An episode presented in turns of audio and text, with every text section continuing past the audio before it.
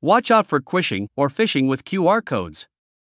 A new scam has emerged involving a QR code sent by email, linking to a malicious site. This new phishing technique is on the rise, so beware. You've probably already heard of phishing, which involves tricking users into divulging personal information in order to steal their identity or their money.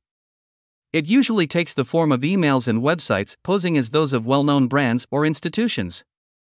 Today, a new kind of scam is on the rise, known as quishing. This involves tricking people with a simple QR code, and the scam is booming. According to IT security specialist Checkpoint, the number of quishing attacks increased sevenfold between August and September 2023. The term quishing is actually a contraction of QR code and phishing. Hackers are now making greater use of this method in their malicious activities, mainly via email, because a QR code to be scanned leaves less room for doubt or suspicion than a complex URL.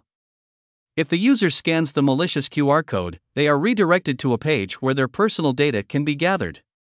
So, in the future, avoid scanning any QR codes you receive by email, and continue to take the suitable precautions when faced with an obvious phishing attempt. The golden rule is to never click on a suspicious link or, in this case, a QR code received in an email, which could send you to a corrupted site. As a general rule, if you receive an email from your bank, insurance company, social security, or even your telephone operator, whether it's genuine or a phishing attempt, you should never click on any link. When in doubt, it's best to log into your account directly via the brand or service's dedicated website or application to check whether the information is correct.